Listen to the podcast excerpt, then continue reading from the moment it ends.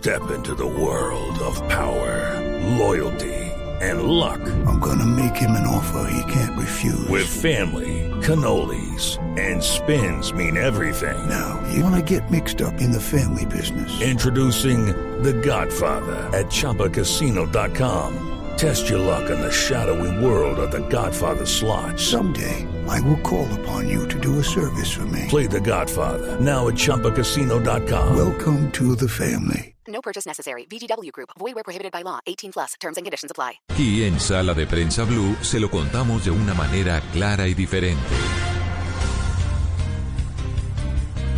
El próximo viernes, bueno, además de elecciones en Colombia, doña Juliana, oyentes y televidentes, ¿hay días sin IVA? Sí, señor, nos quedan dos en este año. Uno es este viernes que viene, que es 17 de junio, y el otro ya en diciembre, antecitos de Navidad para los regalos, 2 de diciembre. Bueno, el día sin IVA, que para muchos se convertía en una oportunidad de negocios o de, compras, de gangas, de ofertas, pues para algunos expertos pues no resulta tanto. Luis Fernando Mejía es el director ejecutivo de Fedesarrollo. Doctor Mejía, un gusto saludarlo hoy domingo. ¿Cómo vamos? Hola Juan Roberto, un saludo muy especial para usted, para Andreina, para Juliana y por supuesto para todos los oyentes. Un muy feliz domingo. ¿Por qué consideran ustedes en Fedesarrollo que el día sin IVA pues es como medio insulso en materia económica? Pues mire Juan Roberto, eso parte del análisis primero de la experiencia internacional.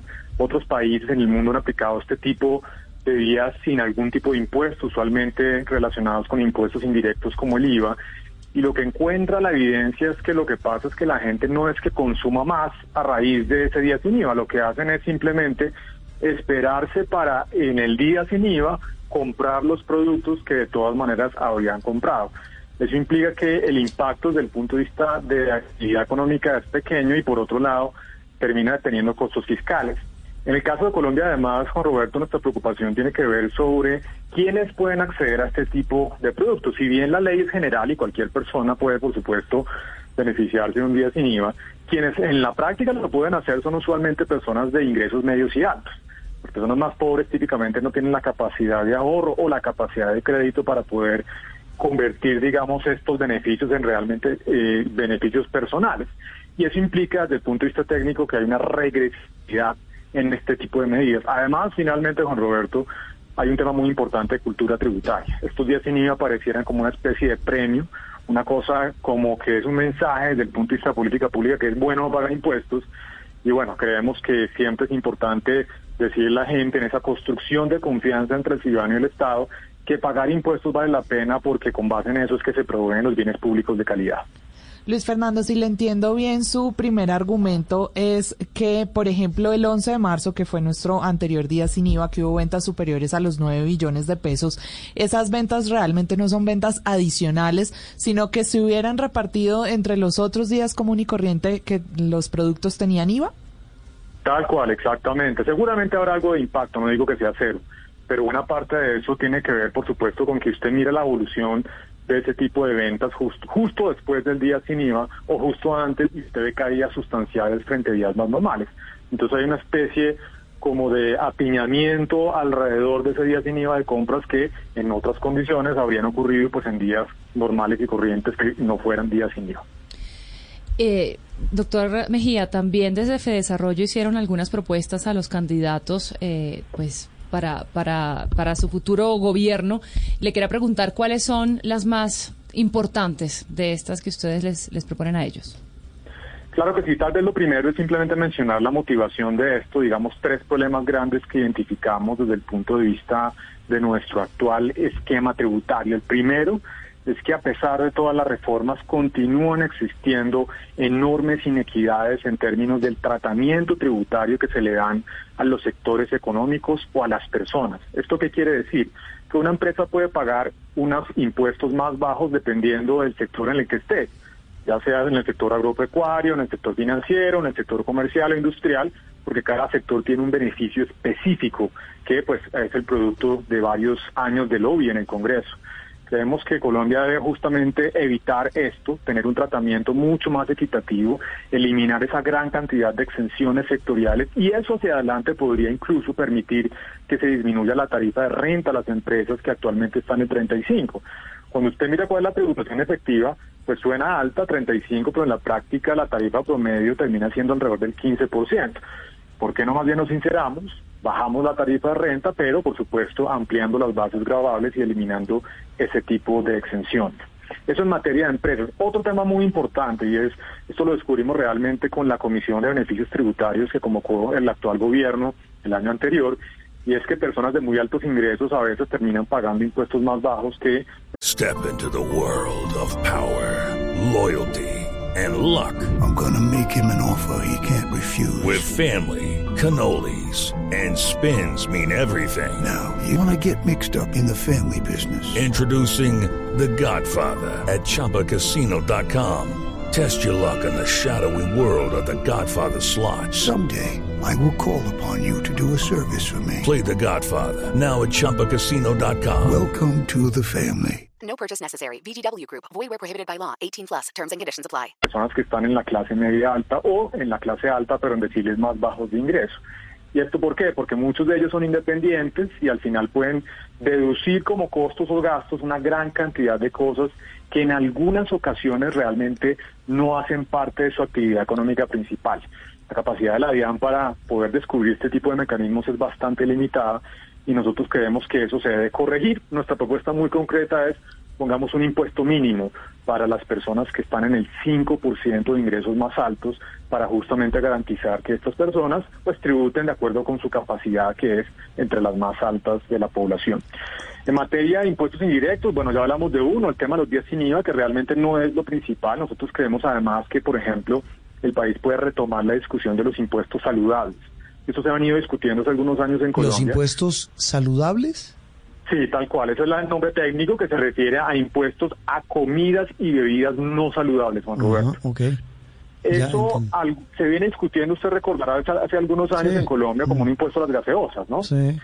Este, esta propuesta es un poquito más estructural. Nosotros desde hace ya más de un año venimos investigando el tema, revisando la experiencia internacional. Hay cerca de 50 países que ya tienen esto que se conoce como impuestos no saludables. ¿A qué tipo de alimentos o bebidas?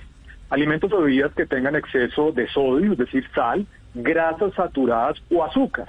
No es una cosa específica, es una cosa general, de acuerdo con la evidencia médica que muestra que este tipo de alimentos que tengan exceso de estos nutrientes pueden generar problemas de diabetes, cardiovasculares y demás. Y hay una propuesta, pues justamente de implementar un impuesto del 10% a este tipo de comidas y bebidas en línea con lo que están haciendo otros países. Y finalmente, otro tema fundamental, que creo que es absolutamente esencial justamente en esta discusión del gobierno entrante. Una parte importante de la construcción de confianza otra vez entre el ciudadano y el Estado es que quienes pagamos impuestos, por supuesto, queremos también ver que quienes están evadiendo o eludiendo impuestos, pues dejen de hacerlo. Y eso requiere una estrategia frontal de lucha contra la evasión. Nuestros cálculos nos indican que eh, al año en Colombia hay más de 5 puntos del PIB de costos asociados a la evasión. Estamos hablando de más de 50 billones de pesos anuales. Y ahí tenemos unas propuestas muy concretas, por ejemplo, evitar que se puedan hacer compras de alto valor en efectivo, compras de finca Sí. raíz, vehículos, eh, aviones, joyas, eh, cosas de alto valor que indudablemente es una fuente muy importante de evasión e ilusión. Ahí tenemos otras medidas, pero diría yo que esas son como las principales que estamos lanzando. Doctor Mejía, y ahí viene un tema clave eh, sobre lo que viene para el próximo gobierno. Si le estoy entendiendo, es ineludible e inevitable esa reforma tributaria en la que algunos sectores que hoy no pagan, que hoy se benefician de exenciones, de, de algunos tipos de privilegios, se los quiten. Totalmente, Juan Roberto. Mire, el tema fiscal es muy complicado. Sí, y mucho. a pesar de que el gobierno actual ha hecho esfuerzos importantes, una reforma que fue útil el año pasado, el problema fiscal no se ha resuelto. El déficit de este año va a ser superior al 6% del Producto Interno Bruto. La deuda en Colombia está por encima del 60% del PIB. Hemos perdido el grado de inversión por parte de dos de las tres agencias de calificación de riesgo. Y el gobierno entrante seguramente querrá hacer más cosas, invertir en infraestructura, en política social. Y eso va a requerir espacio fiscal que actualmente no lo tiene. Y yo creo que hay tres elementos grandes que se deben implementar. El primero, por supuesto, ya lo hablamos, aumentar impuestos, pero equilibrando las cargas. Es decir, generando equidad para que los sectores económicos paguen en esencia más o menos lo mismo y no lo que tenemos actualmente. Dos, también se tiene que implementar medidas por el lado del gasto. Claramente hay problemas de eficiencia. Nosotros en estos estudios que hemos hecho encontramos, por ejemplo, que casi un 60% de los subsidios en Colombia le llegan a personas que no son pobres, así que sí hay un espacio grande para mejorar esa focalización del gasto público. Y tercero, el tema de la evasión. Esos tres elementos, tributación, eficiencias en el gasto y evasión creo que van a ser fundamentales justamente para estabilizar las finanzas públicas y también, por supuesto, para hacer el gasto social en infraestructura que requiere el país. Son muchísimos temas, doctor Mejía. Lo invito, el eh, mañana es lunes, lo invito a, noticias para que hablemos en la noche. Vamos a iniciar unas conversaciones con expertos de los retos que tiene el próximo gobierno y hablamos de todo esto, lo que viene para el país en materia económica. Nos vemos. Juan Roberto, claro que sí, encantado de estar con usted. Un saludo muy especial y un feliz domingo para todos. Muchas gracias. Luis Fernando Mejía, el eh, director ejecutivo de Desarrollo, el más importante tanque de pensamiento económico del país.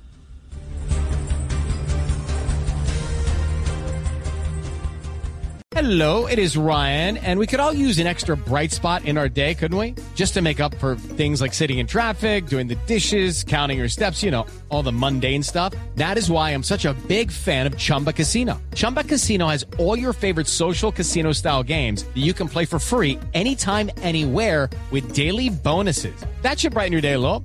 Actually, a lot. So sign up now at chumbacasino.com. That's ChumbaCasino.com. No purchase necessary. VGW. Void were prohibited by law. See terms and conditions. 18 plus.